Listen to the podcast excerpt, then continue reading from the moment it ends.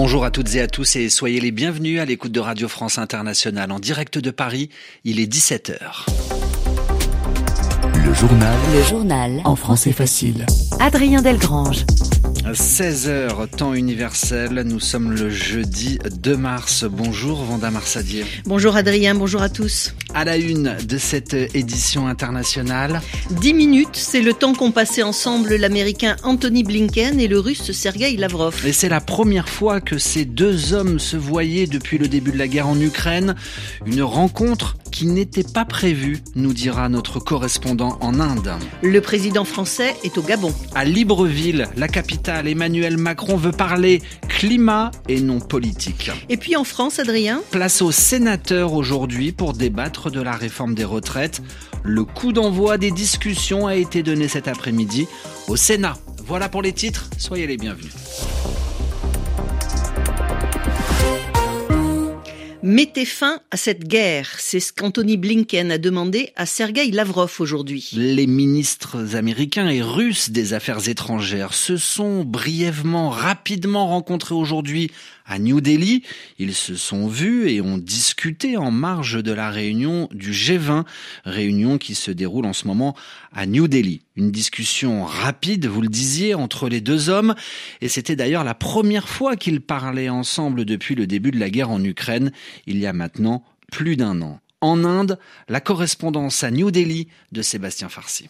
La rencontre n'était apparemment pas prévue et elle n'a duré que dix minutes. Mais Anthony Blinken et Sergei Lavrov se sont bien parlé en personne pour la première fois depuis un an en marge de l'une des sessions du G20 ici à New Delhi. C'est le secrétaire d'État américain qui aurait approché son homologue russe pour lui faire savoir que le soutien américain envers l'Ukraine ne faiblira pas et inciter Moscou à réintégrer le traité New Start de désarmement nucléaire, mais aussi pour demander à la Russie de relâcher Paul Whelan, un militaire américain détenu depuis cinq ans en Russie. Le ton ne semble donc pas à la réconciliation, mais à un début de rapprochement, et cela est survenu sur le sol de l'Inde, un pays neutre dans cette guerre qui se présente souvent comme un médiateur, car c'est l'un des rares partenaires stratégiques, militaires et économiques, autant des Russes que des Américains. Sébastien Farsi, New Delhi, RFI. Et puis à noter qu'au G20, la Chine et la Russie ont refusé de signer le texte final du G20. Les deux pays ont refusé de soutenir l'appel à un retrait des forces russes de l'Ukraine. La Chine et la Russie ont été les seuls pays membres du G20 à ne pas approuver la déclaration qui euh, demande le retrait complet et inconditionnel de la Russie du territoire de l'Ukraine.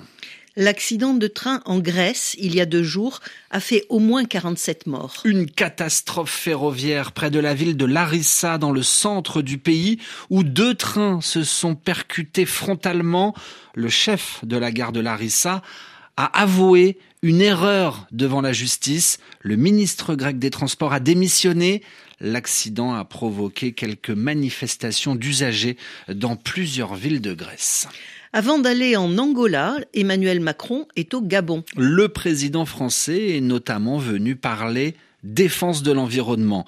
Il participe à Libreville à une réunion internationale que la France organise avec le Gabon pour la préservation, pour la sauvegarde des forêts tropicales, des forêts très importantes pour l'équilibre de la planète. Ce matin, le chef de l'État s'est rendu au cœur de la forêt gabonaise pour évoquer la reconnaissance du travail des pays africains pour préserver la forêt.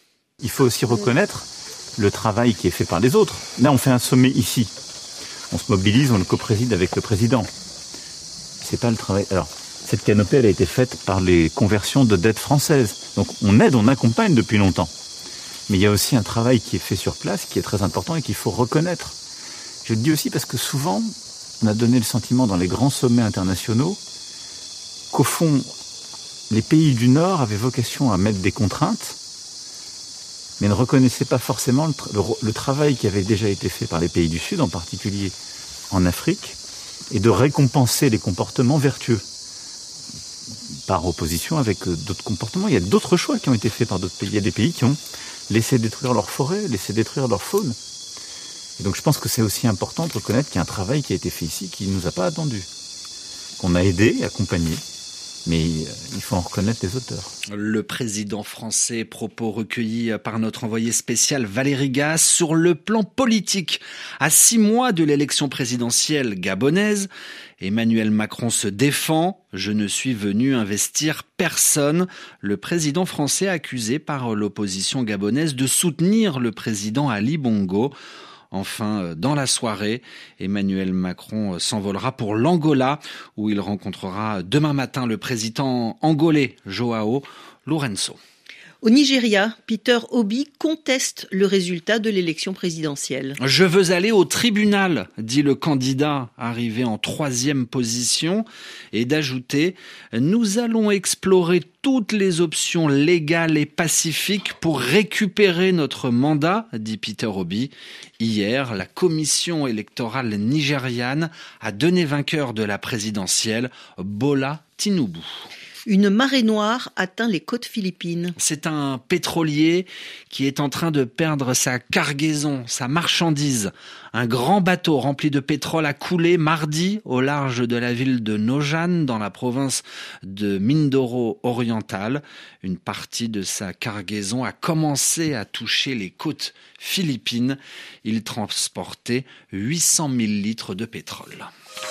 Les journaux. En français facile. En français facile acheter de la nourriture en France va coûter de plus en plus cher. L'alimentation devrait augmenter en moyenne de 10% dans les prochains mois. C'est le résultat des négociations annuelles sur les prix entre les industriels de l'agroalimentaire, les, les fabricants d'aliments et puis les grandes surfaces, les supermarchés. Alexis Bédu, bonjour. Bonjour Adrien, bonjour à tous. Des négociations houleuses, particulièrement euh, tendues cette année.